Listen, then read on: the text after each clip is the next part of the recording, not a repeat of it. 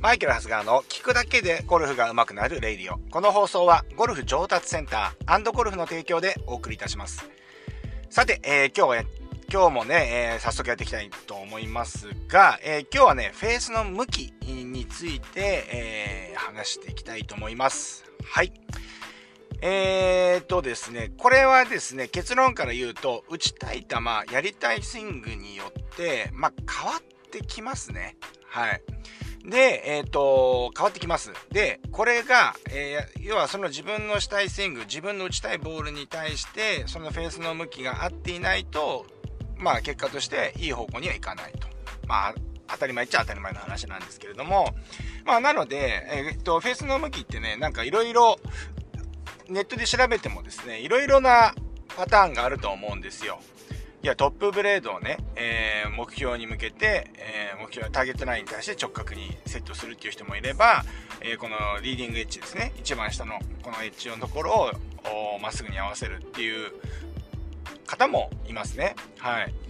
で、プロゴルファーも両方います。はい。っていうことなんですよね。ということで、これ、両極端あって、あ、どっちなの？っていう話だと思うんですけれども、これは今先ほど言ったように、どちらでもいいと。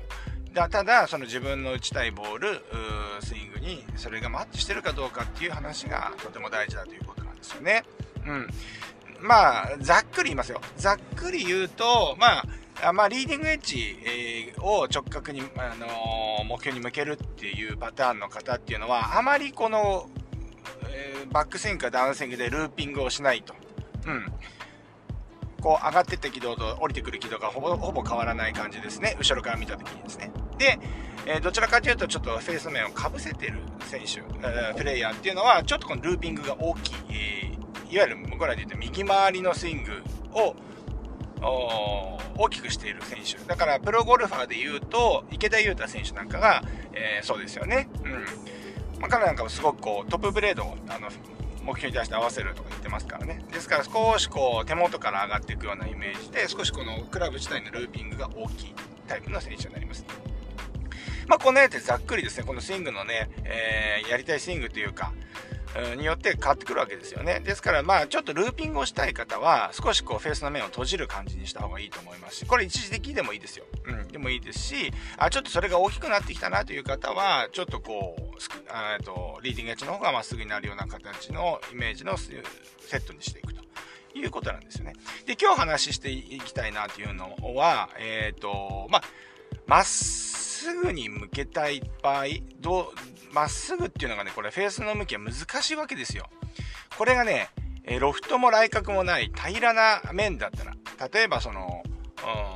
テニスラケットとか、卓球のラケットとか、えー、そんなんだったらめちゃくちゃ分かりやすいですよね。角度がついてないんでね。だけどゴルフの場合って、えー、来角、このヘッドの先が上がるとか下がるとかね、この角度はですね、とロフト、このフェース、ボールを上に上げるためのですね、このロフトがありますよね。はい。この角度が両方混ぜ合わさってるので、フェースの面がどこ、どこがまっすぐなのかわからない。というのが、まあ、本当のところだと思います。はい。で、やっぱりうちのね、あの、練習スタジオ、練習スタジオね、レッスンスタジオ、えー、マカリゴール上達センターでは、そのマグネットでピタッとフェース面にくっつけるとですね、アンテナみたいなのが出て、フェースの面がどこ向いてるかっていうのがね、わかる、あの、そういう練習器具みたいのがあるんで、そういうのでチェックしたりするんですけれども、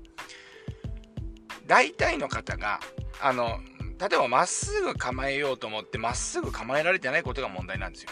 もうもともとかぶせて構えようと思ってかぶせってるとか、えーと、開いて構えようと思って開いてるんだったら全然問題ないんですけれどもまっすぐ構えようと思ってまっすぐ構えられてないことのが問題なわけなんですよねですからそこのズレをやっぱりそこで修正していく必要があると思うんですけれどもゴルフってねロフトと来角があるんで基本的にまっすぐ向けようって思っちゃうと大体の方がやっぱりちょっと左を向いて、え、構える構えてしまっているケースが多いですね。うん、これはあのー、アマチュアゴルファーだけじゃなくて、えー、プロゴルファーもそうですね。はい。ただ、練習の中で、えーと、やってるので、こう、なんて言うんですか、あのー、気づかない。うん。要はそのかぶってようが開いてようが練習で、あ、ちょっと右行くなと思えば、ちょっとスイング、スイングで閉じてくるようになるし、閉じて、閉じてるセットでボールを打っていけば、練習ではね、引っかかるわけですよ。そうすると、ちょっとこう、オープン、オープンにしながら、うん。ちょっとフェースを開きながら、あの、ボールを打っていくので、えー、まあ、それで練習するじゃないですか。あ、ちゃんと引っかかるなって言って、ちょっとこう調整しながら開いて打つので、要はそのフェースセットに対して開いてるってことで気づかないわけですよね。スイングで調整していっちゃうんでですね。うん。で、まあ、今のかぶっている状態で、要はちょっと開きながら打つっていうスイングをしていくと、どうなるかっていうと、えー、このヒール側からせり出てくるような形になりますよね。うん、かぶってるんでオープンにしながら打っていこうとするんで、こう、ヒール側からこう出していくっていうイメージになると、やっぱりこう、せり出てくる部分から先に当たるっていう、当たりやすいっていう傾向があるので、やっぱりこう、ヒールヒットとか、えー、要は、ヒールヒットしたり、ボールに対しては開きながら入ってくるんで、ちょっとボールのスピン量が増えてしまって、距離が出なかったみたいなこともあるわけなんですよね。なので、えっ、ー、と、ちょっとこの、エネルギー効率が悪くなる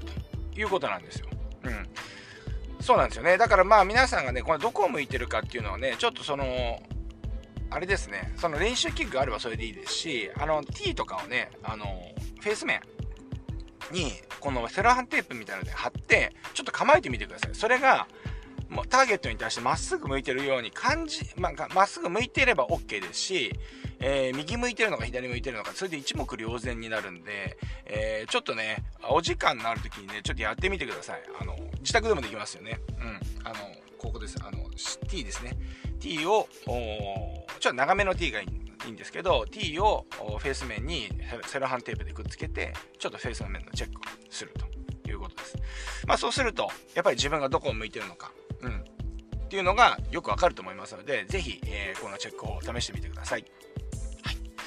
それでは、えーと、今日はですね、えー、フェイスセット、正しいフェイスセットについてのお話をさせていただきました。はい。えー、それではまた明日このラジオでお会いしましょう。いってらっしゃい